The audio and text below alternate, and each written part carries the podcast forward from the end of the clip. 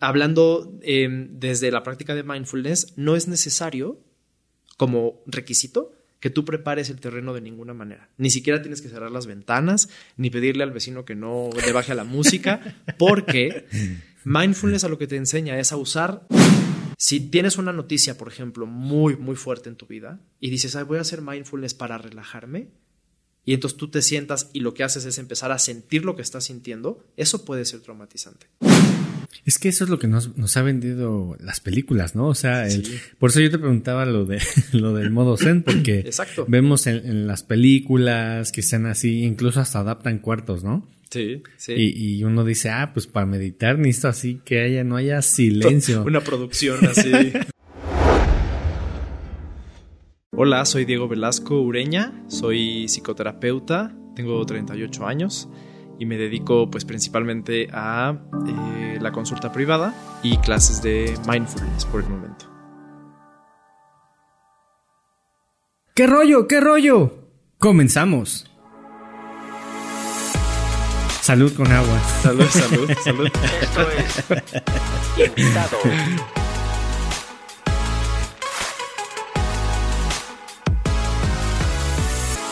Y qué invitados, ¿cómo están? Bienvenidos a su podcast de invitado. Como ya saben, cada semana tenemos un invitado diferente. Recuerden que estamos en redes sociales, en Spotify, en TikTok, en YouTube, y todas las ahí para que le den like, suscríbanse, compartan ahí con sus familias, con sus amigos y díganle, hoy es lunes de capítulo de invitado. Diego, muchísimas gracias por aceptar la, la, invitación. Me parece un tema muy interesante. Un gusto venir, al contrario, gracias por invitarme. Estoy muy contento de acompañarlos. ¿Ya habías grabado algún podcast anteriormente? Eh, podcast no, eh, entrevistas de radio sí, varias, pero podcast me parece que no. Es distinto, ¿no? Es o sea, aunque podría parecer similar, pero es distinto. Es ¿no? distinto. Y ahora, ahora, recuerdo que hice una, pues sí, para un podcast, pero fue en la pandemia, entonces lo hicimos así como por un, una aplicación muy interesante, fue como por llamada uh -huh. y se quedó grabada la llamada, y, pero así personal no. Es que tiene su chiste, ¿no? Eh, personal. Sí, totalmente. O sea, desde las luces, claro. el, el, sonido. Claro, claro, está interesante. Oye, a ver, cuéntanos. Eh, eres psicólogo, eh, estudiaste en, en, la UNAM, uh -huh. pero ¿a qué te dedicas y qué es lo que haces? Porque mucha gente el término, el término de mindfulness eh, no lo conocen bien o desconocen. O sea, yo incluso me atrevería a decir que es hasta un tema cierto olvidado por la sociedad. O sea, sí, la, la salud mental, todo el rollo, pero yo creo que está olvidado. Mira, pues sí, soy psicólogo, estudié en la UNAM y me dedico ahorita principalmente al, a ver pacientes en el en consultorio privado. Y la práctica de mindfulness es una práctica que eh, aprendí más o menos como por el 2015-16.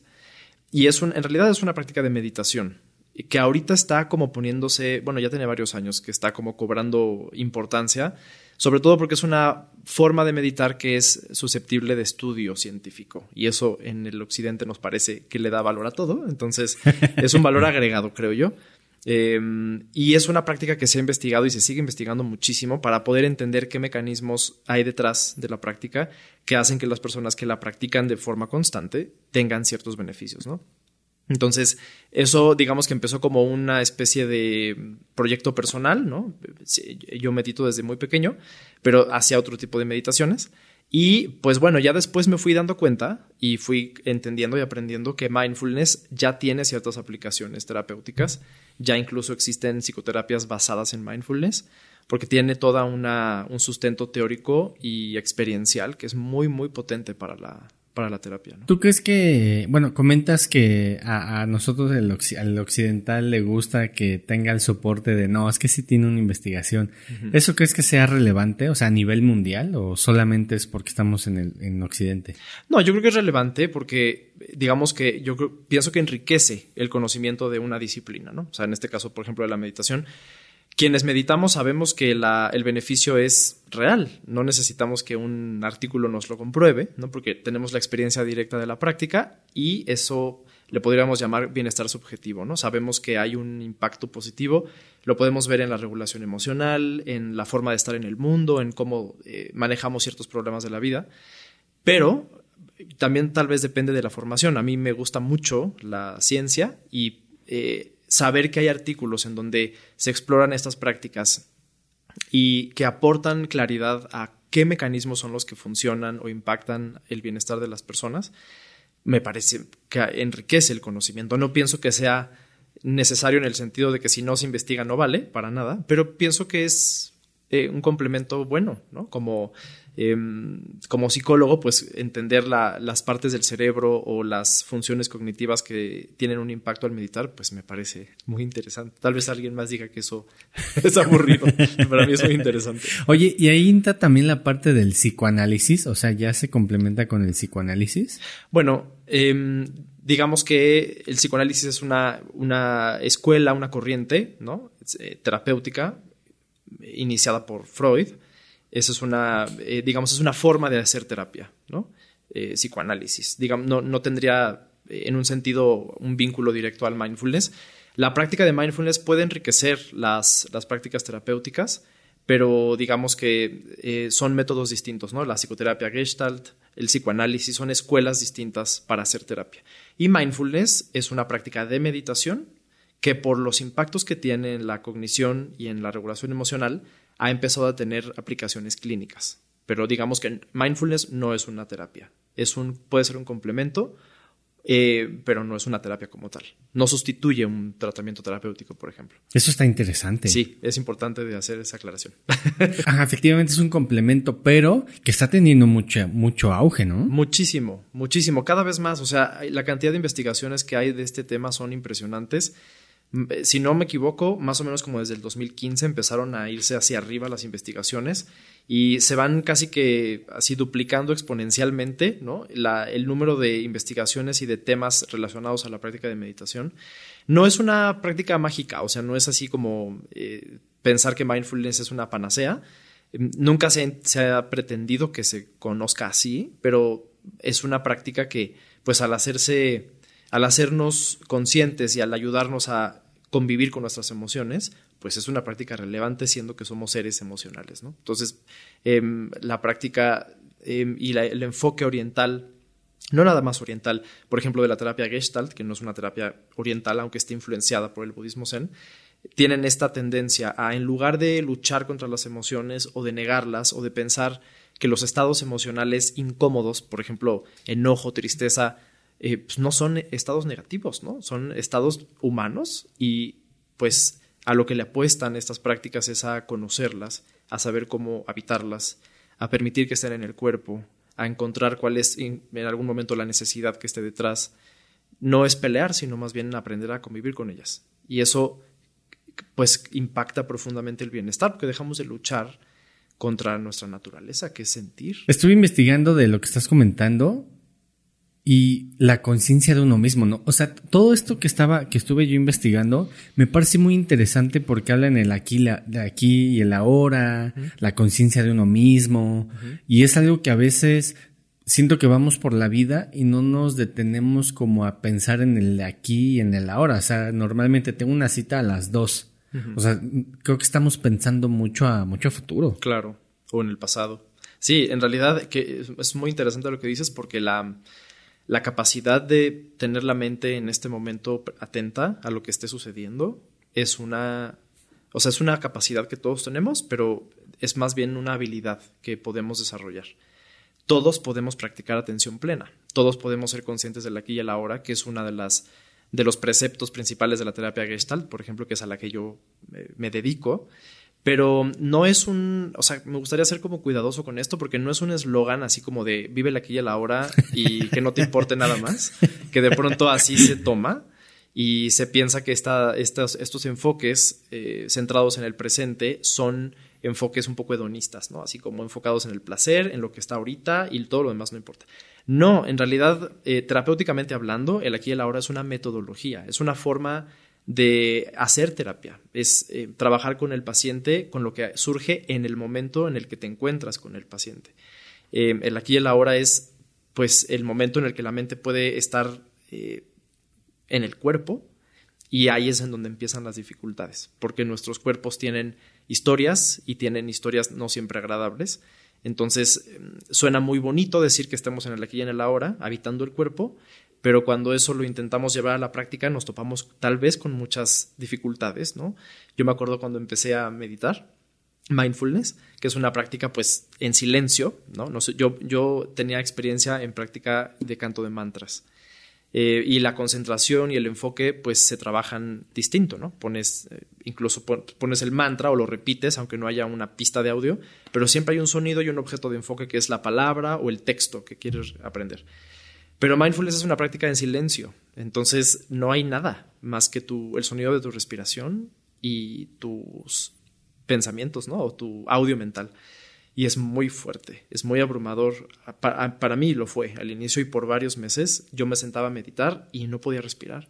Y yo practicaba yoga y practicaba meditación desde los 14 años. O sea, no es que no tuviera experiencia, pero en eso no. Y yo no sabía, ¿no? Entonces, cuando me senté a meditar la primera vez, me faltaba el aire. Yo me literalmente tenía que abrir los ojos, respirar y decir, ah, ¿estoy respirando mal o qué necesito hacer? Y no, era pura ansiedad Ansiedad de estar en contacto directo con mis pensamientos, con las necesidades que tenía mi cuerpo que no quería ver. Fue muy fuerte en realidad. Entonces, eh, esto tal vez no es, buena, no es buena publicidad para el mindfulness, pero en un sentido lo es, es la mejor, porque em, es una práctica que nos enseña a estar en contacto con nosotros y nosotras. Y qué más importante que de veras em, crear con la práctica una forma de estar de una manera compasiva en nuestra experiencia corporal tratando de no ir al juicio, tratando de no juzgar, de no estar en esta actitud autocrítica súper dura a la que estamos acostumbrados a tener. Entonces es una práctica muy profunda, en realidad, eh, y el aquí y el ahora va en ese sentido, en poder estar conscientes de lo que surge en este momento, aunque no nos guste. ¿No? Meditar, mindfulness no es, no es generar un estado de paz o de bienestar forzado, Muchas veces ese estado de bienestar es una consecuencia de la práctica, pero no es el objetivo principal, porque entonces ya estaríamos tratando de manipular la experiencia actual para llevarla a un lugar. Y eso ya de entrada ya no sería compasivo, ¿no? Sería una, una manipulación. Soy claro con eso. Sí, sí, sí. lo que estás tratando de decir es que lo mejor es tratar el aquí, el aquí y ahora, o sea, espero sin entorpecer ese tal vez eh, lo que viene después de lo que yo estoy entendiendo. Pues sí, lo que viene después y lo que aparece en el momento de darte cuenta, ¿no? Por ejemplo, si te pusiera un ejemplo así práctico de cómo el aquí y el ahora se trabaja, no sé, en terapia, por ejemplo, si estás em, trabajando con un paciente y de pronto aparece una emoción que es muy incómoda, en el aquí y en el ahora lo que haría sería pues trabajar con lo que surge en ese momento, ¿no? No es como, ah, te sientes incómodo, bueno, vamos a respirar, vamos a calmarnos para que estés tranquilo y puedas hablar. No, eso sería tratar de, eh, o no tratar, mandar el mismo mensaje que recibimos afuera, que es sentir una emoción incómoda no es correcto y te tienes que relajar. En un contexto terapéutico, donde hay ciertas técnicas, por supuesto, y una preparación, em, permitir que la emoción se exprese y esté en ese momento y trabajar con ella en lugar de en contra de ella, eso es trabajar en el aquí y en el ahora, con lo que surge en ese momento, que va a surgir en el cuerpo, porque somos seres corpóreos. Entonces, la emoción va a estar siempre vinculada al cuerpo y nos va a hacer sentir cosas pues raras, ¿no? A veces incómodas, a veces muy bonitas, a veces confusas. Y crear la tolerancia para estar presentes sintiendo eso es un poco, bueno, un mucho el trabajo de la terapia gestalt y de la práctica de mindfulness. Aunque no sea una terapia, la meditación es eso, ¿no? Es estar dándonos cuenta que nos va pasando momento a momento, tratando de no quitar lo que hay. Fíjate que ahorita que mencionas lo de la meditación y que te costaba trabajo respirar, hay ciertas eh, salones como acústicos que tienen casi no hay ruido. Y si permaneces mucho tiempo dentro de esas eh, de esos cuartos, empiezas como a escuchar tus tus latidos y como que empiezas como a no saber qué onda y, mucha gente se tiene que salir. Entonces me hizo mucho sentido, ahorita que dijiste que cuando estabas meditando, como que no sabías qué estaba pasando. Me imagino que es similar, o sea, porque no estamos acostumbrados a escucharnos. Totalmente. Es literal, es un muy buen ejemplo. O sea, de repente eh, es muy, es muy conmovedor en varios sentidos. Eh, la primera vez que te sientas a meditar y te das cuenta que estás respirando por más absurdo que suene eso, cuando hay de veras un momento de, darte cuenta que estás respirando, y de sentir la respiración y escuchar el sonido de la respiración, es un momento importante, eh, porque deja de estar, o sea, nuestra respiración es un apoyo para estar vivos y vivas que afortunadamente podemos dar por sentado, ¿no? Ahí está. Ajá, das por hecho. Ahí está. Sí, sí, Afortunadamente. Hasta que te da gripa o te da algún tema respiratorio, entonces te das cuenta que necesitas respirar, ¿no? Pero mientras no, pues ahí está la respiración como, como un apoyo en el fondo que nos permite pues estar vivos. Y de pronto cuando ese apoyo que damos por hecho viene como al frente en la conciencia y puede ser sentido, escuchado, experimentado, es un momento muy importante que creo que todos deberíamos de tener en algún momento. Pero claro, estar escuchando la respiración y sintiéndola quiere decir que estás en tu cuerpo. Y eso, como te decía, va a traer, dependiendo de nuestra historia, pues diferentes eh, consecuencias tal vez, ¿no? Entonces, escuchar el corazón, eh, sentir el corazón, sentir la respiración. Hay quien las sensaciones corporales les dan ansiedad. Sentir cómo late el corazón para mucha gente es muy incómodo. O incluso para, muchas personas sentir la respiración es causa de ansiedad. Entonces, eso es una adaptación, por ejemplo, muy importante. Si eh, en, un tema terapéutico y no, o sea, una persona que medite, eh, si cuando está meditando siente ansiedad por atender su respiración, hay opciones para que entonces el, objeto de enfoque no sea la respiración. Eso es algo importante porque a veces eh, los psicólogos, cuando no tenemos una formación específica en meditación o no meditamos, una cosa es aprender acerca de mindfulness y otra cosa es hacerlo, ¿no? Tú puedes leer 25 libros de atención plena, pero cuando alguien te dice, oye, cuando yo medito y atendo mi respiración me da ansiedad, eso iría en contra de todo lo que los libros dicen. Sí, porque te dicen, no, respira, te va a llevar a un lugar mejor. Exacto, y entonces inhala profundo y siente, y para mucha gente hacer eso es un detonador de ansiedad. Entonces, cuando tú lo practicas, te puedes dar cuenta que no siempre la respiración va a ser un apoyo para todos y que entonces es importante tener zonas neutrales o zonas de anclaje donde puedas descansar tu atención y que la práctica te ayude a estar presente y no detonando un ataque de ansiedad, por ejemplo, ¿no? Y de todas maneras la práctica de meditación va a ir fortaleciendo tu capacidad de estar presente en tu respiración, pero se puede hacer no tan directo, se puede hacer como de formas un poco más sutiles, ¿no? Esas adaptaciones pues se conocen cuando se practica la meditación. Si no, nos quedamos con la información del texto, ¿no? Pero no está aterrizada. Sí, claro, tienes que vivirlo, tienes, que, vivirlo. Sí, la, meditación es algo que se tiene que vivir. O sea, es muy interesante leer acerca de ella, pero realmente la intención de todo esto, pues es hacerla. Oye, y por ejemplo, alguien que llega por primera vez primero como que le haces un análisis, por así decirlo, para ver qué, en dónde está la persona, qué requiere. Porque yo creo que cuando alguien va a, terapia, es una es como, pues, pues nada más como a ver qué necesito. Y dos es a lo mejor sí necesito esta parte, pero entras a terapia y salen muchísimas cosas. Pues un análisis no, en el, no estrictamente, es decir, no, por ejemplo, no, no se hace un diagnóstico en la terapia gestalt. Bueno, sí se hace un diagnóstico, pero no médico. Eh, es un diagnóstico eh, distinto. Es decir, em, claro, cuando el paciente o la paciente llega, prácticamente siempre llegan con un tema. ¿no? Si no, la, cultura de la salud mental, como bien decías hace rato, yo creo que está en vías de desarrollo en nuestro país. Eh, tengo la fortuna de trabajar con algunos pacientes que están en terapia porque les parece importante cultivar su salud mental, aunque no haya un tema específico, sino como una especie de, pues así como uno hace ejercicio, o vas al gimnasio, o vas al médico, va, pues hay gente que va a terapia para estar como teniendo una especie de higiene emocional, ¿no? De estar revisando ciertos temas, eh, eso es, es muy lindo trabajar de esa forma, pero la mayoría de las veces vamos a terapia porque algo nos hace sufrir, ¿no? Y es un poco también la intención, encontrar un espacio donde encontremos formas distintas de abordar o de mirar una experiencia. Y en el caso de que el paciente quiera cambiarlo, pues trabajar en encontrar una forma distinta. Pero la terapia gestalt, las, terapias humanistas son terapias no directivas, en el sentido de que no, no aconsejan. No son terapias en donde uno llega a decir deberías de hacer tal, porque yo como terapeuta sé más que tú, entonces te voy a decir qué hacer. Eso, en realidad ninguna terapia debería de hacer eso. Una, una terapia en realidad es un espacio como para construir junto con el paciente formas nuevas de estar en el mundo, a veces de adaptarse a la vida, ¿no? Ver, por ejemplo, qué, qué, maneras de estar en el mundo que ya son viejas ya estorban. no malas, simplemente tal vez ya un poco obsoletas, ¿no? Y encontrar formas más actualizadas de acuerdo a su contexto y de acuerdo al entorno en el que vive, que sean más, más eh, prácticas para su vida. ¿Cómo qué podría ser un ejemplo? Por ejemplo, formas de estar en el, formas de ser, ¿no?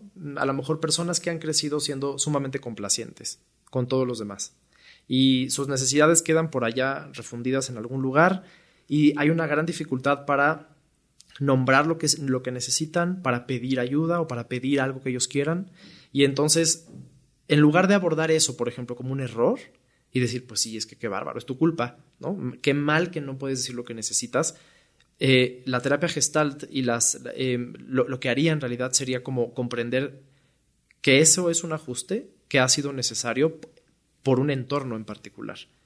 O sea, muchas veces las personas que no podemos nombrar lo que necesitamos es porque no ha habido el apoyo necesario para que lo hagamos. Nadie nos ha preguntado qué necesitamos. O hemos tenido que ir a la acción y resolver problemas desde muy pequeños y lo que tú necesites no hay espacio para sentirlo, ni para darte cuenta que es. Entonces, no es que la persona esté mal, la persona ha aprendido a funcionar de esa manera y entonces en el aquí y en el ahora, en este momento, en tu entorno actual, en el contexto de vida en el que estás, ¿eso es necesario todavía? O podríamos encontrar otras formas de nombrar lo que necesitas. Y a lo mejor la persona dice, sí, tengo muchas ganas de decir lo que necesito. Ok, ¿qué necesitas? No, no tengo idea, porque siempre que voy a sentir mi cuerpo me da miedo. Entonces ahí es en donde el trabajo con el cuerpo es tan importante, porque las emociones y las necesidades se sienten en el cuerpo. Entonces, si no podemos habitar el cuerpo, ¿cómo vamos a saber qué necesitamos? Es como cuando de pronto tienes una o sea, hay otras formas de saber, podemos tener ideas, ¿no? También hay una parte cognitiva, pero la parte corporal es súper importante. Es como cuando estás con alguien y sientes alguna, tienes alguna sensación de incomodidad, eh, a lo que le podemos llamar de pronto intuición, un conocimiento organísmico. Hay como, ahora los, los, los neurocientíficos le ponen un nombre muy fancy a eso, que es neurocepción. O sea, todos podemos percibir es como si nuestros sistemas nerviosos estuvieran recibiendo información del entorno y avisándonos en dónde estamos seguros y en dónde no. Es una maravilla. No es consciente. El sistema nervioso hace una evaluación de los, del entorno y eso te hace sentir cómodo o no en un lugar. Esa información corporal no es cognitiva. O sea, no es, ah, eso me hace sentir mal. No, es una, solo es, es pura sensación. O sea, solo lo sientes. Solo lo sientes. En Gestalt se llama, es awareness, es puro puro conocimiento sensorial antes de que lo reflexiones. Es como una corazonada o una algo que te hace sentir raro en un lugar. Bueno, por eso la ciencia me parece interesante porque le va poniendo nombre a cosas que sabemos de toda la vida, ¿no? Entonces, cuando una persona quiere trabajar sobre sus necesidades, pero no es capaz de estar en su cuerpo, pues hay un, hay un reto, ¿no? Ahí, de lograr que poco a poco, y la terapia gestalt va mucho de eso, estar constantemente visitando el cuerpo, deteniendo em, la atención en el momento presente para que la persona describa qué es lo que le está pasando, dónde lo siente, qué le está sucediendo y trabajar con lo que va surgiendo en el cuerpo de esa persona en ese momento. Entonces, ese sería un ejemplo de algo que es ya es obsoleto, ¿no? No nombrar mi necesidad, tal vez fue un ajuste necesario en mi vida, pero ahora a lo mejor vivo con mi pareja o vivo solo y ya no necesito complacer a nadie o la persona con la que estoy le interesa lo que a mí me hace falta o quiere saber qué es lo que necesito. Y entonces las posibilidades son diferentes, el entorno es diferente y lo que hace falta es un ajuste distinto. Lo interesante de, todo esto es que tú te, te, puedas descubrir y puedas llevar esas situaciones, ¿no? Porque lo que mencionas es, estoy eh, como que siempre doy y nadie nunca me ha preguntado ¿qué debo hacer? Nunca te lo van a preguntar. Por eso es que tú debes de decir, oye, pues necesito buscar a alguien que a lo mejor eh, se pueda tener a, eh, mayor similitud o algo así, pero ya está en uno mismo, ¿no? O sea, creo que ya está en ti. Sí, claro. Pero a veces también la gente nos pregunta, ¿no? Así como, ¿y tú qué quieres? A lo mejor vivir con alguien es una buena oportunidad para encontrar formas diferentes de estar. Y incluso cuando alguien te pregunta, oye, ¿qué te gustaría? Pero vaya, me refiero a cosas que pueden ser tan prácticas. Claro, nos podemos ir a la profundidad que sea, pero de qué quieres comer hoy. Hay personas que no saben qué quieren comer. Así de literal como es, ¿no? Entonces, no saber qué quiero comer es no es nada más que que no tengas así como creatividad, es que tal vez nunca o muy pocas veces has tenido la oportunidad de elegir qué quieres. O lo que has elegido no ha sido recibido por nadie, ¿no? Desde cosas tan pequeñas hasta qué quiero en mi vida, o qué quiero hacer con mi pareja, o qué quiero a nivel profesional, o lo que sea, ¿no?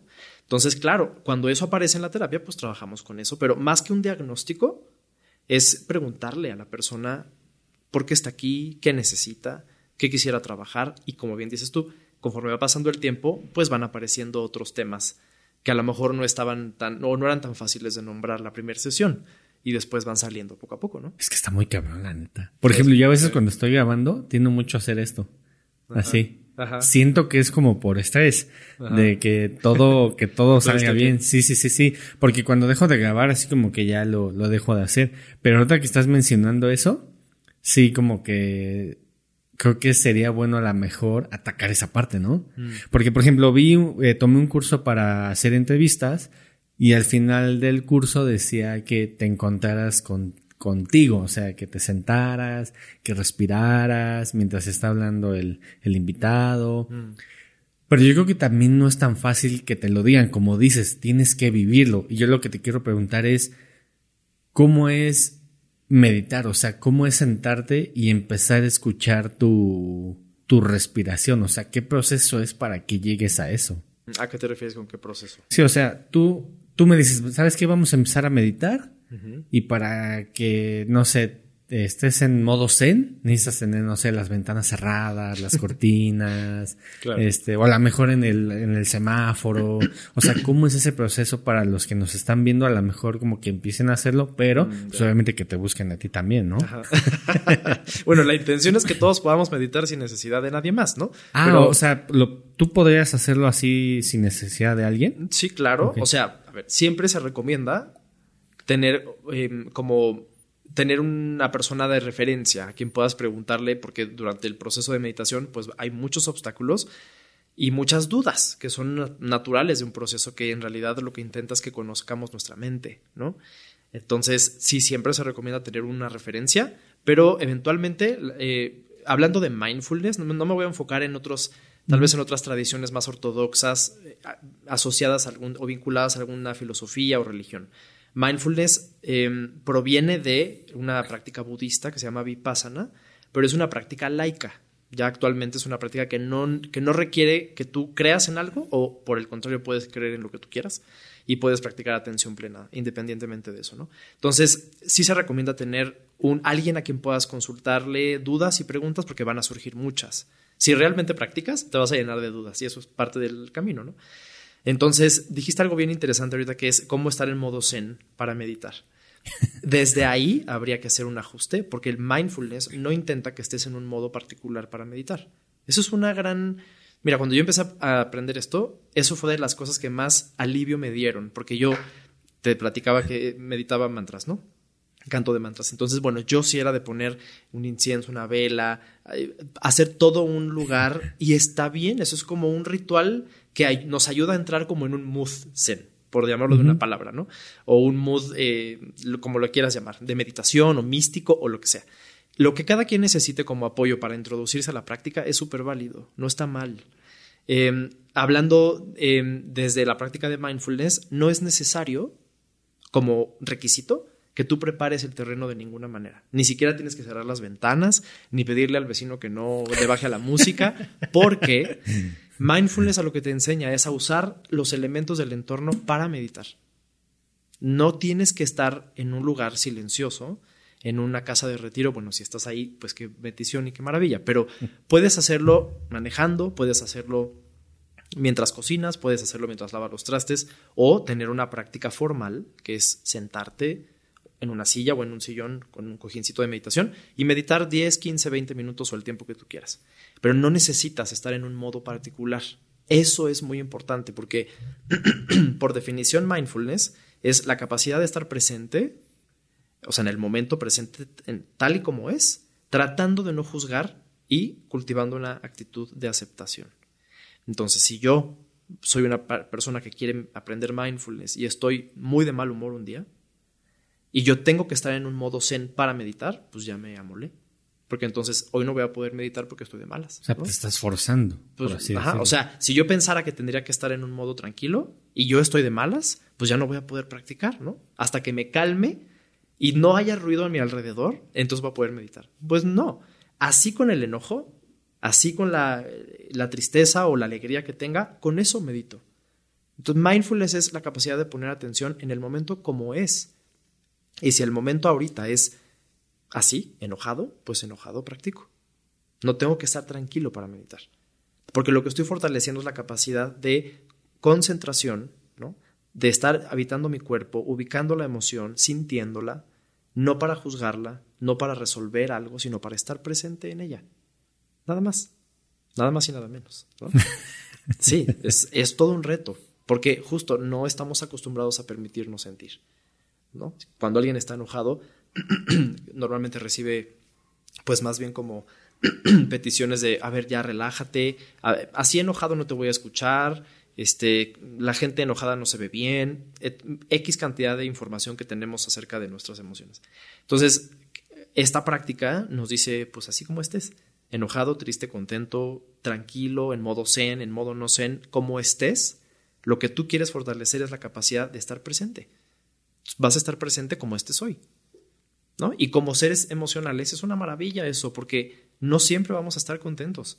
A veces, las menos veces estamos de buenas, estamos más bien con prisa, irritados, preocupados, ansiosos por el futuro. Entonces, es como, mira, a mí me gusta poner este ejemplo que creo que puede ayudar. En los talleres que doy o en las clases, si tú llegas, y eso en realidad es un ejemplo que se pone mucho en la literatura de mindfulness, no es mío, ¿no? Pero si tú llegas al mar y tú ves la naturaleza del mar, que tiene olas, ¿no?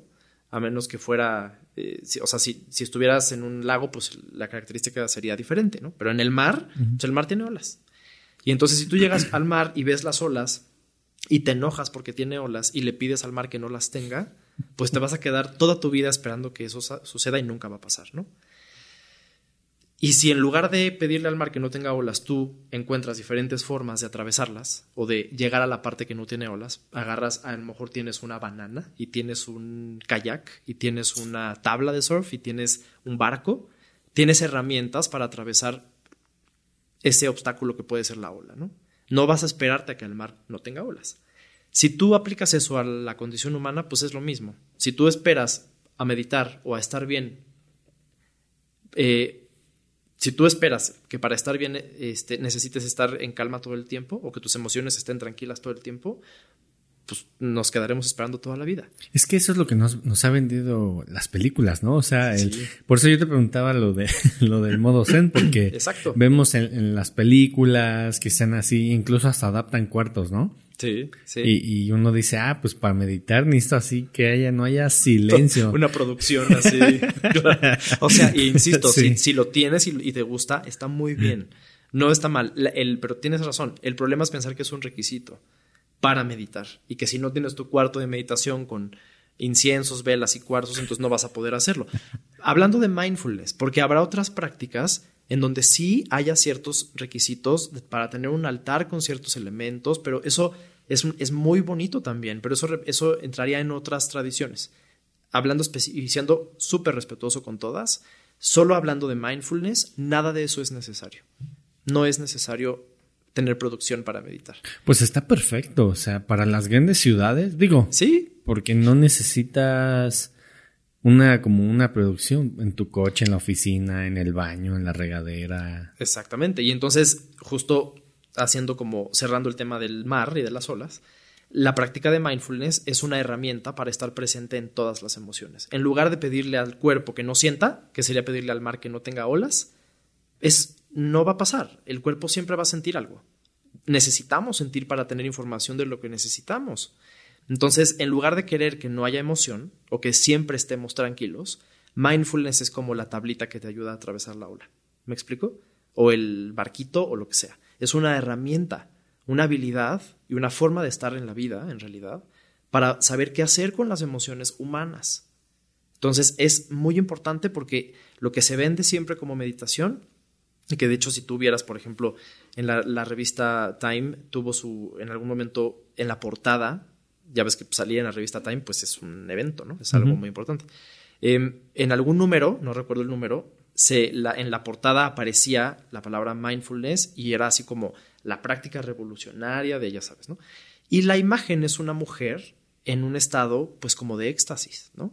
Y entonces si uno toma como referencia una revista así de importante y ves que la persona en la portada está como elevada y sintiendo parece un gran bienestar, pues uno asocia que mindfulness a fuerza te va a llevar a ese estado. Y sí en muchas ocasiones, pero no siempre. O que tienes que ser una persona tranquila y en calma para poder meditar y tampoco. Mindfulness es una herramienta para estar presente en las emociones, ¿no? Tengas un cuarto de meditación o no. Y entonces, con esto que decías ahorita, yo haría una diferencia importante. La práctica formal es sentarte y darte 15 minutos de práctica. Estás dedicando un tiempo a ejercitar tu atención. Eso es la meditación en un sentido. Y la práctica informal, que es voy a practicar esa cualidad de mi mente de estar atento y sintiendo mientras lavo los trastes, mientras paseo a mi perro, mientras voy manejando. Eso se llama práctica informal. Es maravillosa también, pero claro, para realmente em, ir trabajando en los beneficios de esta práctica, lo recomendado es tener una práctica formal, tener un tiempo designado, 10, 15, 20 minutos o más, a la práctica de meditación.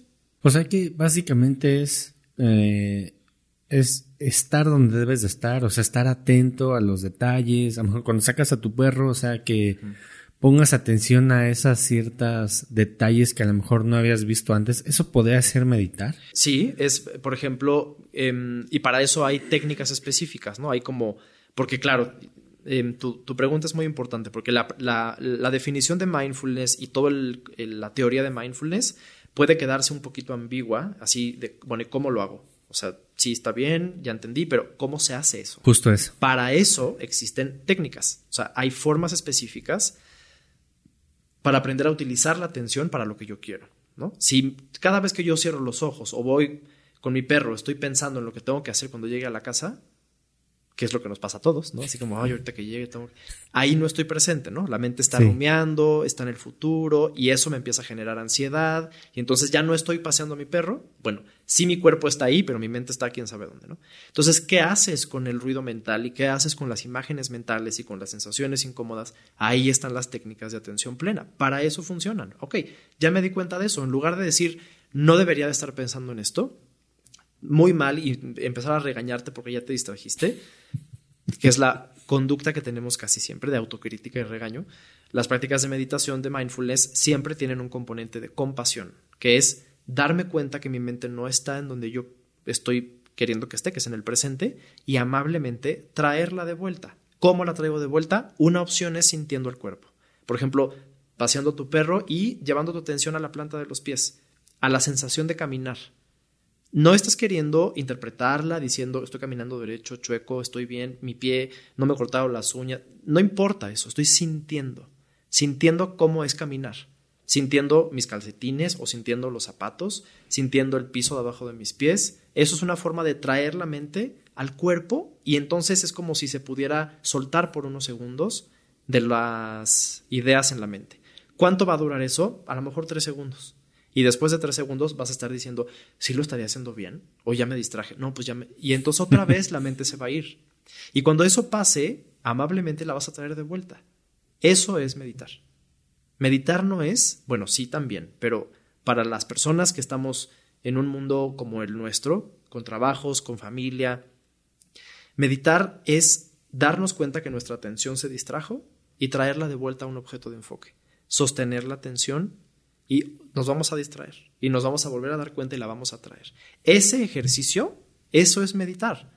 Es como hacer un abdominal o hacer, hacer una pesa, pero en lugar de hacerlo para un músculo del cuerpo, es, se le dice el músculo de la atención. Lo que estás queriendo es tener la habilidad, es como una gimnasia mental, de sostener la atención amablemente, que eso es importante, en lo que tú elijas. ¿Me explico? Entonces, es un ejercicio atencional. Te vas a distraer, te vas a dar cuenta y vas a traer tu mente de vuelta, sin regaños. O tratando de no regañarte, ¿no? Eso es meditar. Tener la mente en blanco y tener. Eh, son estados meditativos a los que se llega con años de práctica. Pero no es la intención de una persona, tal vez, que quiera. que esté empezando a meditar. Si ese es. Si esa es la expectativa, pues por eso nadie medita, ¿no? ¿Cómo voy a poner mi mente en blanco si yo tengo pensamientos que no me dejan ni dormir? Es que también vuelvo al punto de las películas, ¿no? Te ponen que tu mente debe estar así en, en blanco, ¿no? Sí. Pero la verdad es que yo me acabas de dar así una explicación eh, muy cabrona porque, por ejemplo, eh, hace, hace unas semanas tomé el curso de fotocívicas.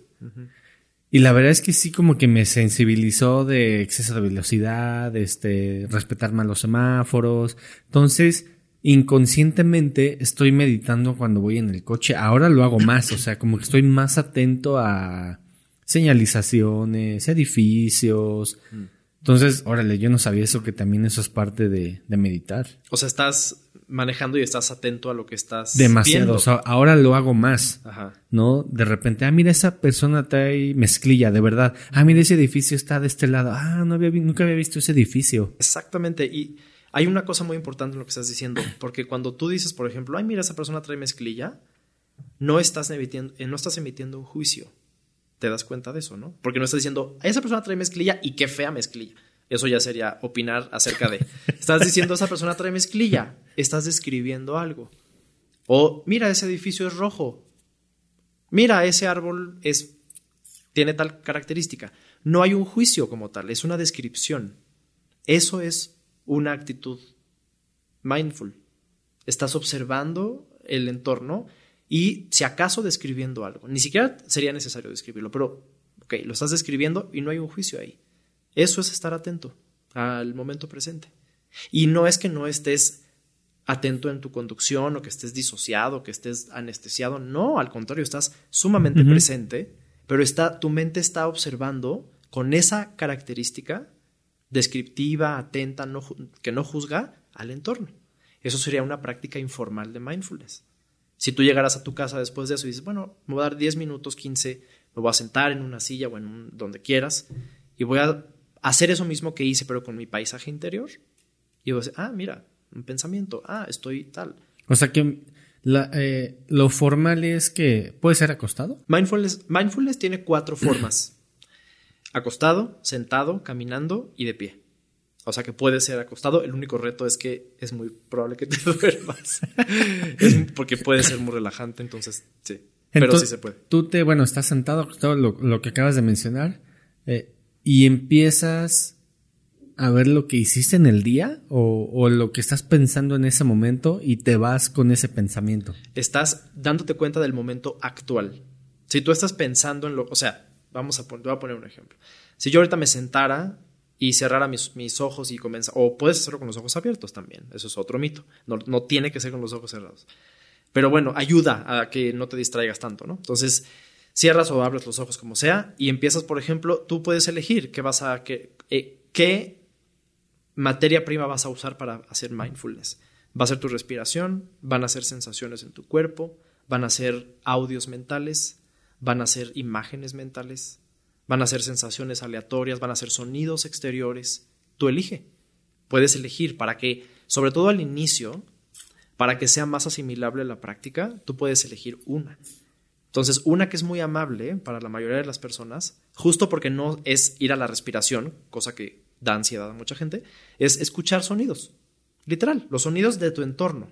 No tienes que poner, puedes si quieres, pero no tienes que poner cuencos tibetanos y can. No es necesario. Puedes hacerlo y es muy lindo hacerlo con esa atención. No estás escuchando para decir qué bonito cuenco. No, estás escuchando el cuenco. Pero no, no necesitas eso, ¿no? Puedes sentarte en un parque, cerrar los ojos y empezar a escuchar los sonidos del entorno. Y lo que estás haciendo es eso, escuchar. No estás diciendo qué bonito sonido, qué bonito pajarito, ese coche ojalá ya se calle porque ese claxon ya me distrajo. Eso ya no sería meditar. Es pura percepción. Escuchar. Escuchar el, pájaro mientras canta, escuchar el claxon mientras suena, escuchar la construcción o lo que están arreglando en la calle y el sonido tan fuerte que hace. Eh, Lo escuchas el tiempo que dura y cómo desaparece. Y como surge otro sonido, está y desaparece. Obviamente hay 85 sonidos sonando al mismo tiempo. Tú vas a elegir uno. De todo esto que estoy escuchando, ¿a dónde va mi atención? Ah, al claxon. Y entonces lo escuchas. El segundo que dura. Y luego tu atención va a ir a lo mejor a un pajarito y entonces lo escuchas. Y luego a lo mejor a una persona que va vendiendo algo en la calle. No estás queriendo ni juzgar ni manipular tu entorno. No lo puedes manipular. El sonido está ahí.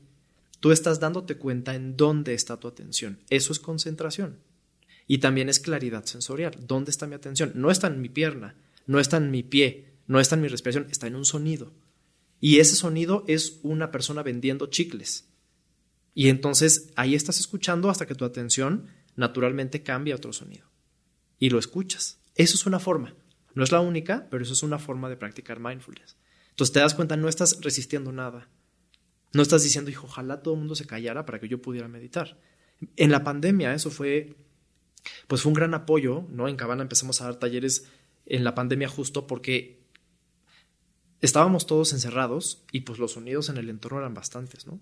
Todos los vecinos estaban en el edificio o eh, a lo mejor en la calle no había sonidos, pero en la casa o en los, en los departamentos de al lado pues estábamos llenos de sonidos que a lo mejor normalmente no escuchamos.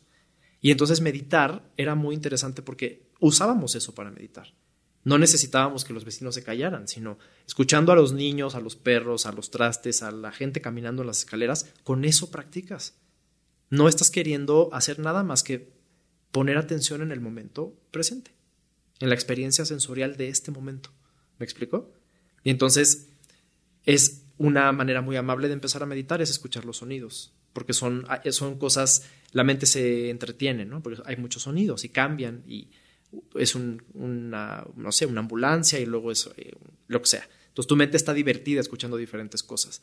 Y cuando vamos profundizando en la práctica y haciéndola un poco más eh, rigurosa, pues a lo mejor la atención está en solo en la respiración o en una parte del cuerpo. Y entonces ahí la intención es sostener la atención en un objeto de enfoque lo más que se puede. Que es lo más difícil por lo que mencionas, ¿no? Pues Porque tu mente se empieza a ir a varios sonidos cuando empiezas a meditar. Exactamente, ¿no? Entonces como que mm, todo es mindfulness en realidad. No es que uno esté bien, otro esté mal, simplemente hay maneras amables de empezar. Es como si quieres aprender a tocar el piano, pues no te van a poner a tocar una pieza de Bach, ¿verdad? A lo mejor vas a empezar por una canción infantil para familiarizarte con las teclas. Bueno, igual en mindfulness, eh, haces ejercicios muy simples para que, para que empecemos a darnos cuenta de qué es eso de poner atención.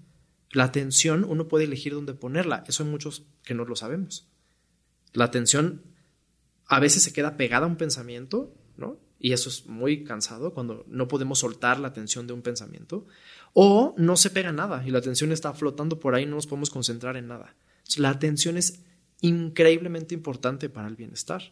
Porque si tú puedes comenzar a familiarizarte con ella y tener herramientas para, a ver, ya estoy yéndome a ese pensamiento, ya me di cuenta que estoy empezando a rumiar y a masticar pensamientos que no me van a llevar a ningún lado, ¿qué podría hacer? No me voy a pelear con eso, pero voy a escuchar sonidos un rato. Ya te entendí. Te, iba a preguntar, oye, ¿y todo esto, o sea, cuál, qué, para qué servía? Pero entiendo que es que tu atención es el aquí y el ahora para lo que está pasando, ¿no? Exacto. Porque eh, hay muchos distractores que tenemos, sobre todo en Ciudad de México, ¿no? Este, por ejemplo, aquí a veces estamos grabando y se escucha el se compra colchones. Eso, eh, quieras o no, de alguna manera como dice, ah, mira, ya está escuchando el colchón, se ¿Sí? colchones. Sí, exactamente. Y fíjate, eh, conforme lo vas aprendiendo y vas profundizando en la práctica, puedes ir usando la práctica de mindfulness para diferentes cosas.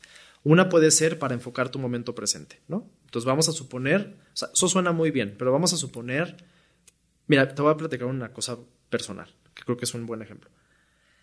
Yo tengo así mil experiencias traumáticas en los dentistas, ¿no? Desde muy chiquito tuve todo tipo de fierros en la boca y fue muy traumático para mí, literal. Y hace unos años me quitaron las muelas del juicio, me quitaron las cuatro de un jalón. ¿no? De Entonces, golpe, era mi miedo más grande, así yo lo traté de, de, de aplazar lo más que pude hasta que ya no había manera porque pues ya me las tenían que quitar. Y entonces fue sumamente eh, traumático para mí, la verdad. Fue, o sea, lo hicieron excelente, fue un- así, todo estuvo muy bien, pero la experiencia, los sonidos, las sensaciones, pues eran, fueron horribles, ¿no? Em, y entonces, por ejemplo, yo de repente estaba ya en la noche, me iba a dormir y me despertaba porque escuchaba como pues, me acordaba de los sonidos de la operación, ¿no? O tenía sensaciones que no tenían por qué estar, ¿no? Me dolía, aunque estaba este, medicado para que no me doliera.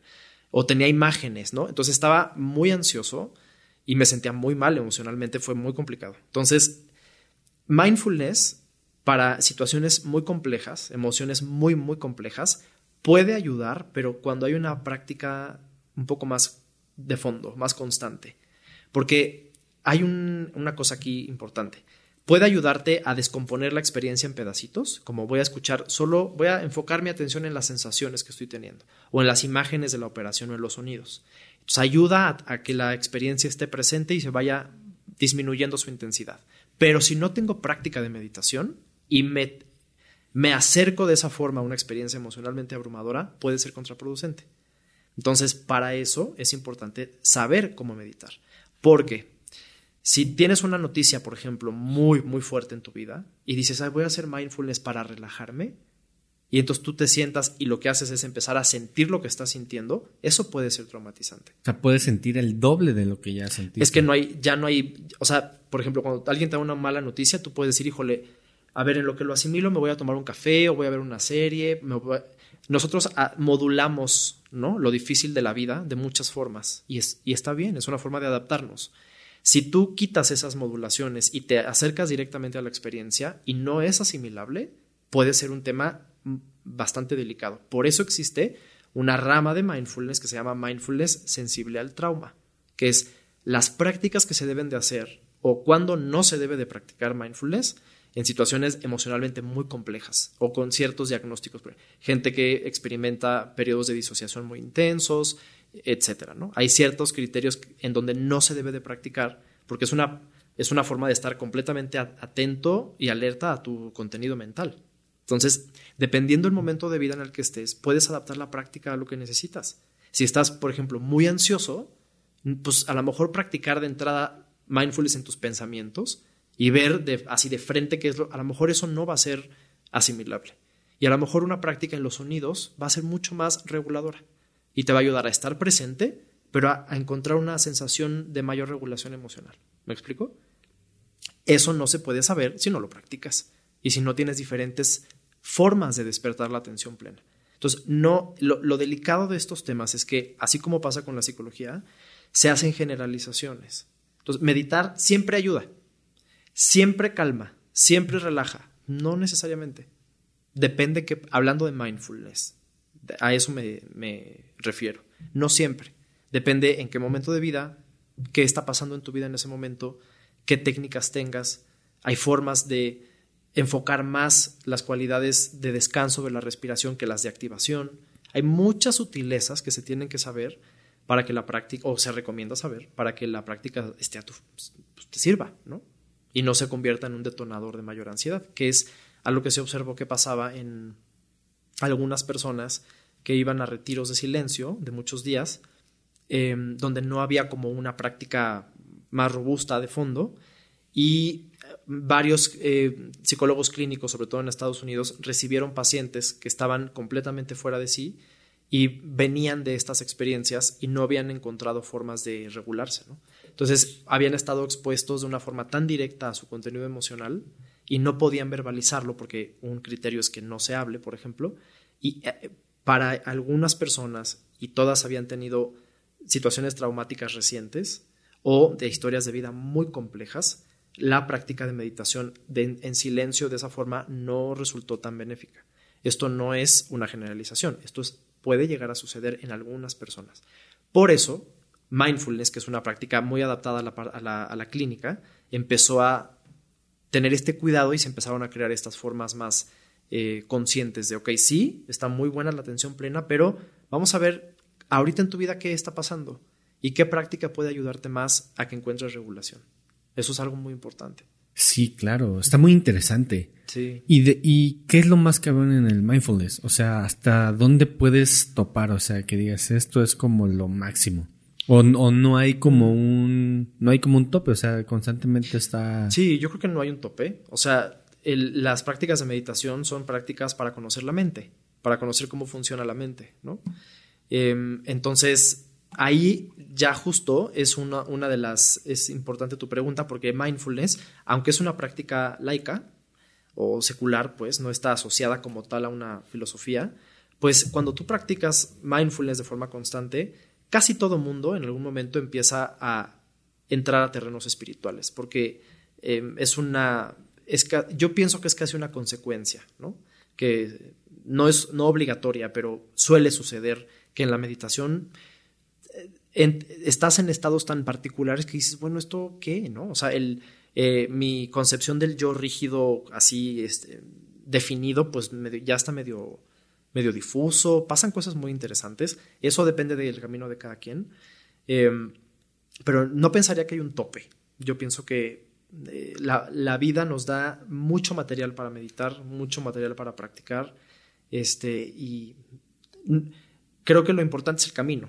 O sea, más que decir tengo que llegar ahí a fuerza, bueno, puedes tener una orientación, ¿no? Como, bueno, medito para mayor, una mayor regulación emocional o para conocer mi mente, para tener una herramienta para manejar mi ansiedad, todo eso es válido, siempre y cuando sepas que en el camino van a haber muchas prácticas que te van a dar ansiedad y que trabajar tu ansiedad no es dormirla, es aprender a estar con ella, aprender a a lo mejor no reaccionar y desquitarte con la gente, sino, ok, sentir tu ansiedad y entonces ver qué necesitas para ir a lo que necesitas tener, es, es- va, va por ahí, no a estar todo el tiempo contentos y felices. no, no, no. A veces he escuchado, no, medita aunque sean cinco veces, digo, este, cinco minutos al día. No, yo creo que sí necesitas estar meditando constantemente, ¿no? Pues o sea, creo que es como un tabú, ¿no? Pues mira, como que eh, es muy variable eso, hay muchas recomendaciones. Lo que yo conozco es, de la- las fuentes que yo he estudiado, es que lo mínimo que se recomienda estudiar son 10, estudiar, meditar, perdón, son 10 minutos. Lo mínimo, mínimo. Este, pues una práctica de 40 minutos o una hora diaria sería excelente, o lo más si puedes, pero lo mínimo que se recomienda, según mis fuentes, son 10 minutos. ¿Para qué? Para que la- el ejercicio de estar usando la atención, eh, ejercitando la concentración, la claridad sensorial, la ecuanimidad, para que veas resultados. Es como si te digo, si vas al gimnasio cinco minutos, pues sí, puedes ir cinco minutos a hacer dos abdominales y te vas. Estás haciendo ejercicio. Pero si haces mínimo media hora o una hora, pues vas a ver más resultados. Es lo mismo. Lo mismo. Mientras más lo practiques, más resultados vas a ver. Por eso se llama práctica de mindfulness. No es una cosa que siempre va a salir bien. A veces te vas a sentar y vas a decir, híjole, en esta media hora estuve presente tres segundos. De veras, ¿eh? No es, no es broma. Y todo lo demás estuve por allá, en quién sabe dónde. No importa. Así como vas al gimnasio y hay días muy buenos en donde te sientes perfecto, así conectado, sudaste muchísimo, y hay días que todo te duele, que te pegas, que ya te quieres ir, igual en la práctica de meditación. Creo que algo que tú has mencionado mucho que es importante es que es importante quitar tantas expectativas y tantas eh, expectativas en un sentido de que tenemos que estar y sentirnos de cierta forma para meditar. Eso es un gran estorbo, es un obstáculo que hace que estas prácticas de bienestar emocional queden solo para los que siempre están de buenas o para los que viven en un lugar donde no hay ruido o los que pueden irse dos meses de vacaciones y meditar en el mar. Pues eso es una condición, digamos, privilegiada, pero no es necesario. Lo podemos hacer en cualquier lugar. Oye, y si estuvieras en un lugar, digo, nunca has meditado, y si estás en un lugar que no hay ruido, ¿cómo meditas? O sea, ¿qué, qué, qué pasaría, o sea, con tu mente, con el sonido del aire? ¿Qué, recomendarías? Por ejemplo, prácticas caminando. Si nunca has meditado y estar alguna, alguna vez, cuando yo soy instructor de Kundalini Yoga, ¿no? Y cuando estudié la formación, mi maestra me decía, nos decía al grupo que no había una manera más directa de picar al inconsciente, o sea, de que saliera todo así el contenido incómodo, que estar en silencio y estar quietos. Eso es como el detonador principal para que empiecen a aparecer así como por ahí, ¿no? Así un montón de pensamientos y sensaciones raras. Entonces, si nunca has meditado y sentarte y estar en quietud no es cómodo, porque hay gente que nunca ha meditado, pero estar en quietud y en silencio les parece muy agradable, ¿no? Pero si no, una buena opción es empezar a caminar, hacer una caminata de atención plena. Es caminar sin una, sin una dirección en específico. Estás en el mar o estás en donde estés. Una caminata un poco aleatoria, pero justo dándote cuenta de esto que te decía hace rato. Las sensaciones de los pies al caminar, de la ropa en las piernas, ¿no? Por ejemplo, cada vez que doblas la pierna, cómo se siente el pantalón en la piel. Eh, la temperatura, el aire que te da cuando caminas, el movimiento de los brazos cuando te... Cuando... Eso es una forma muy amable porque estás en movimiento, pero tu atención está en sensaciones corporales. Eso es atención plena también. Qué interesante. Sí, hay muchas maneras de introducirlo. Sí. Fíjate que el- regresando un poquito al inicio de la conversación, creo que este tipo de prácticas deberían de hacerse en las escuelas, en las empresas, para que la gente esté en el aquí y en el ahora? Pues fíjate que sí, por ahí va. Em, ya hay muchas escuelas que lo practican. Hay mindfulness para niños, que obviamente es especial. Son prácticas específicas con, usando el juego para que los niños puedan aprender a estar presentes en sus emociones, cosa que para un niño es muy difícil porque los niños son muy impulsivos por naturaleza, ¿no? No tienen todavía su cerebrito está en desarrollo y las áreas de regulación emocional están en pleno desarrollo. Entonces, un niño va a ser impulsivo por naturaleza y eso no está mal. No es querer crear robots y niños así que no se, que no jueguen, no, no. Es simplemente que aprendan a estar en sus emociones, a sentirse cómodos con ellas. Y hay, muy, hay libros súper bonitos de juegos para niños para que aprendan desde muy chiquitos que las emociones son correctas, que está bien sentirlas eh, cómo pueden quedarse presentes en sus emociones. Es muy bonito. Entonces, sí se está haciendo en, pues en, otros países mucho más que en México, pero aquí también. Y en las empresas también, yo he trabajado con varias dando clases de mindfulness. Solo me gustaría decir algo importante al respecto, que mindfulness es una práctica que em, si no se cuida el objetivo y si no se tiene muy claro el objetivo, se puede desvirtuar fácilmente. Si una empresa pide que haya un instructor de mindfulness para que la gente sea más productiva, eso no es una práctica muy ética de mindfulness. O sea, si yo lo que quiero es que la gente se relaje, se calme y aguanten más estrés. Ah, claro, sí. No es una práctica, no sería, desde mi punto de vista, no sería ético. Porque lo que quieres no es generar más resistencia al estrés, o que la gente se queje menos, o que el burnout no se sienta al mes, sino a los tres meses. Si estás entrenando a las personas. Ah, exacto. Sí, sí, Entonces, es delicado si se hace en un contexto empresarial, no es para que la gente trabaje más y se queje menos. Eso ya, fíjate, hay un ejemplo muy fuerte que se pone de una, una persona que practica atención plena, eh, podría utilizar todas las habilidades de la atención plena para mal, ¿no? Si tú eres una persona que se concentra muchísimo, ponen un ejemplo muy radical en un libro de un francotirador, ¿no? O de un cazador. Un cazador, si agarra su rifle y está cazando algún animalito, pues utilizaría habilidades que se practican en atención plena, ¿no? está muy concentrado, está ecuánime con sus emociones, está en el momento presente, con las manos súper estáticas y toda su atención está en el objetivo que es matar a un animal. Pero eso no es compasivo. No es una práctica de desarrollo, por lo tanto, mindfulness no podría o no debería jamás ir hacia ese rumbo. Mindfulness siempre va a ir acompañado de una actitud compasiva y de una intención del desarrollo del ser humano. Entonces, si la práctica daña a alguien más, no sería mindfulness. Eso es muy importante. Entonces, tener la habilidad de concentrarse, de estar presente, como todo en la vida, tiene sus diferentes posibilidades, ¿no? siempre tenemos que saber que es una práctica que tiene una intención eh, hacia el desarrollo humano. Es que ahí también entra la parte de ética de la persona, ¿no? Sí, claro. O sea, porque tú le puedes decir a, la persona que, que, te va a enseñar, no, lo voy a ocupar como para estar eh, presente, poner atención, pero sales y empiezas a hacer cosas raras. Ahí ya es de la persona. Exactamente. Ahí ya es el código ético de cada uno de nosotros, ¿no? Pero como tal, la, práctica siempre se enseña y siempre debe de ser muy claro que es una práctica para el desarrollo. Para conocer la mente, para el autoconocimiento, jamás para el daño a ningún ser. ¿Cuánto tiempo llevas tú eh, meditando? Meditando desde los 14 años. Tengo 38, son muchos. Pero mindfulness, pues como desde el 2015-16. ¿Y te fue fácil hacer ese cambio? No, no me fue fácil.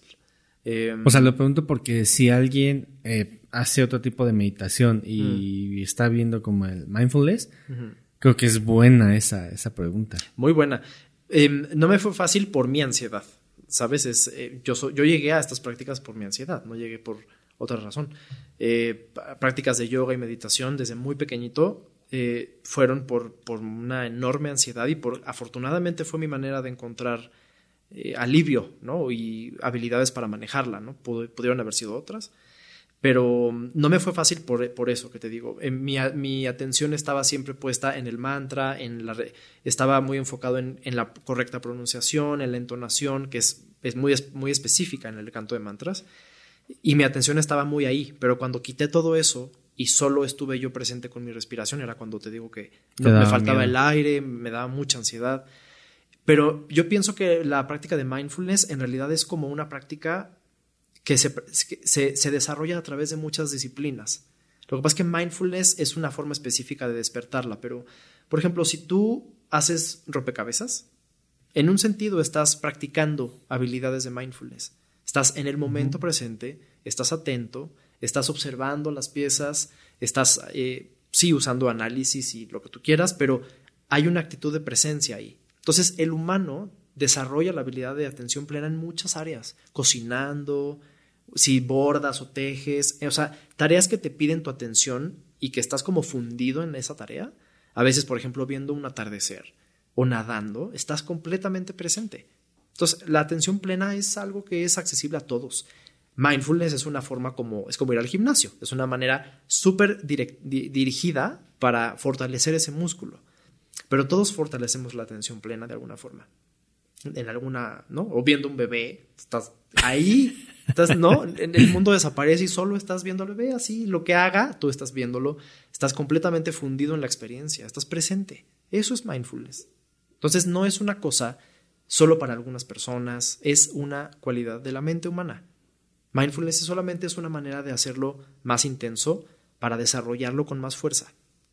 ¿Me explico? Qué cabrón, la neta. Sí, pero es parte del humano. Oye, eh, ¿y todo esto dónde te pueden ver? Porque sé que vas a tener un curso Sí. próximamente, fechas, costos. Sí, las redes, eh, estamos en Instagram y en Facebook como Cabana Yoga, Cabana con K y con V. Eh, Cabana es una palabra eh, hebrea que lo que quiere decir es eh, la intención del corazón. Por ejemplo, cuando tú eh, es una, es de hecho es sería como el símil de mindfulness, pero en la en la práctica este, judía. Te- hacer una práctica con Cabana o Cabana, perdón la pronunciación, si hay alguien de la comunidad que nos está viendo, no la hace correctamente, es algo así como cabana, eh, quiere decir que estés realmente presente haciendo lo que estás haciendo. Si estás haciendo una oración o recitando un mantra o lo que estés haciendo, pero no estás presente, estás nada más como repitiendo una palabra, ¿no? Pero si hay cabana, hay presencia y hay intención en la palabra. Entonces, eh, perdón, me, des- me desvié para explicar el nombre, No que es un nombre un poco curioso. Estamos en Facebook y en Instagram como Cabana Yoga. Y este taller se llama, es así, Taller de Mindfulness, Conciencia Plena para tu Vida. Comenzamos el 24 de agosto, que es jueves. Van a ser cuatro meses de taller. Son, es cada jueves de siete y media de la noche a ocho y media. Es una hora por clase. Y lo que hacemos es ver más o menos media hora de teoría, porque es muy importante que la práctica de meditación esté informada. O sea, que, que todos tengamos claridad de qué estamos haciendo. Hay un, hay un, hay pasos específicos, hay toda una lógica detrás y a mí me gusta mucho compartir eso en los talleres para que no, para que no sea, pues lo practicamos porque así nos dijeron que se hace. No, vamos a hacerlo entendiendo por qué y para qué lo estamos haciendo. Entonces se hace media hora de teoría y media hora más o menos de práctica. Empezamos por prácticas básicas, introductorias, pero muy necesarias para sentir seguridad en la práctica de meditación. Y vamos explorando cada vez técnicas un poquito más complejas, como meditación en pensamientos, ¿no? Etcétera. Eh, entonces dura cuatro meses. Comenzamos el 24 de agosto y tiene un costo hasta el 15 de agosto de 4.800 pesos. Ok, Ya después cuesta 5.500. Tenemos un descuento hasta el 15 de agosto. ok. O sea que eh, antes 4800 Exacto. y después del 15 de agosto 5200. 5200. 5.500. 5500, perdón. Oye, lo de la media hora de que te es como la la teoría es en todas las clases o solamente es en las primeras clases? En todas las ah, clases. O sea, está soportado lo Sí, que van a hacer. Ok. Totalmente. O sea, yo les, yo les comparto las diapositivas que yo fui armando para ir como sintetizar. Es mucha información. Está muy sintetizada para que realmente tengamos lo, lo necesario. No, por, no que por eso sea superficial, pero para no profundizar demasiado en algunos temas que son sumamente amplios. Digamos, es como un destilado, ¿no? Así una destilación de diferentes temas. Y entonces siempre hay media hora de teoría con imágenes, con algunos videos y media hora de práctica que hacemos eh, el grupo eh, juntos, ¿no? Y obviamente es una práctica que yo voy guiando, porque pues si estás comenzando a meditar, no nada más es para gente que no sepa, también para quien ya medita, pero mindfulness pues tiene ciertas instrucciones cada cierto tiempo para ir, eh, necesitamos al, si estamos aprendiendo a meditar, pues una guía, ¿no? Si sab- ¿Qué hago con lo que me está pasando? Es como un como un chamán, ¿no? Cuando vas y ah, fumas sapo y eso, como que te guían, ¿no? O sea, obviamente ya sé, eh, quiero hacer como la... ah, sí. que, que es como parecido, o sea, para que la gente sepa, porque a veces cuando yo escucho que dan cierta información y, y cómo es y así, entonces está padre que, que digas, es media hora así, luego media hora lo vamos a hacer, yo te voy a ir guiando, no Sí. te voy a dejar como que nada más tú medites y Ah, al no, final claro. nos vemos. Exacto. Sí, lo hacemos juntos. Y es muy importante lo que dices porque las instrucciones que se dan son instrucciones que tienen una razón. O sea, sobre todo pensando en este tema del mindfulness sensible al trauma, sabiendo que mucha de la gente que llegue tendrá, como todos, temas de ansiedad, emocionales complicados, es importante ir dando ciertas instrucciones para que de pronto la gente, por ejemplo, está meditando y dice es que a mí me empezó a dar taquicardia en la meditación. Ah, bueno, ¿qué se hace con eso? Hay cosas que se pueden hacer, ajustes atencionales que se pueden hacer y esas cosas las voy, yo las voy, pues, digamos, diciendo en- Claro. durante la práctica, ¿no? Oye, ¿y la dirección cuál es? La dirección es, pues, es en línea, el taller es online. Ok. Sí, va a ser por Zoom. Este, y te digo, pues, así en Facebook e Instagram En nos que te busquen. Cabana. Yoga. Sí, exacto. Qué chingón, la neta. Sí, pues estoy emocionado. esperemos, esperemos que nos vaya muy bien. Eh, vamos a pasar a una sección que se llama la, la, la muerte. Eh, ¿Qué pasaría si llega la, la muerte y te dice, dame un, te voy a dar una segunda oportunidad, pero explícame o dame un motivo por qué debes de quedarte en la, en la tierra? Wow. Híjole. Mm. Qué buena pregunta. Yo tengo que darle una justificación a la muerte para que me deje. Pues a lo mejor una justificación o un motivo del por cual debes de, de quedarte. Pues creo que lo primero que se me viene a la mente sería para, pues para seguir compartiendo eh, este conocimiento. Eso me hace muy feliz. Creo que sería mi razón. Buena respuesta, la Sí. neta. Sí, creo que eso. Qué chido. Qué compleja pregunta. Se me ocurrieron otras 20 respuestas, pero esa es la primera que me vino. Está bien. Sí. Eh, ¿Tus redes sociales eh, tienes, no sé, eh, tuyas o solamente en Cabana Yoga o dónde más te pueden encontrar? Solo en Cabana Yoga. Bueno, yo tengo redes, pero en realidad son en, en Instagram. Mi Instagram está abierto, pero no publico más que me gusta mucho la foto. Este, no profesional, soy así experimental, pero para mí es una forma de hacer atención plena. Entonces, en mi, en mi Instagram, pues hay fotos mías, pero no, no comparto nada realmente. Dejamos mi las de. Cabana, no te sí, preocupes. Cabana Yoga. Perfecto. Así estamos. Es en Facebook y, Y, en Instagram. Exactamente. Y bueno, www.cabanayoga.com. Ahí hay un montón de artículos sobre yoga y yengar que escribe Luis, sobre salud mental, sobre mindfulness, sobre ayurveda. Tenemos un montón de artículos ahí. Hay algunas clasecitas gratis. Ahí pueden ver los horarios de las clases, los costos de los paquetes. También está nuestra página. Ahí estará apareciendo ahí abajo, justamente Perfecto. ahí. Ah, perfecto. ¿Dónde quieres que aparezca? Señálalo. Por aquí. Ahí, que aparezca. ahí. Eh, Diego, de verdad, muchísimas gracias por caerle aquí al podcast. Recuerden darle like, suscribirse a Cabana, obviamente, y aquí al, al- al podcast también. Compártanlo, suscríbanse, todo lo que tenga que hacer. Muchísimas gracias y nos vemos el siguiente capítulo. Muchas Chao. gracias. Gracias a todas y a todos. Gracias.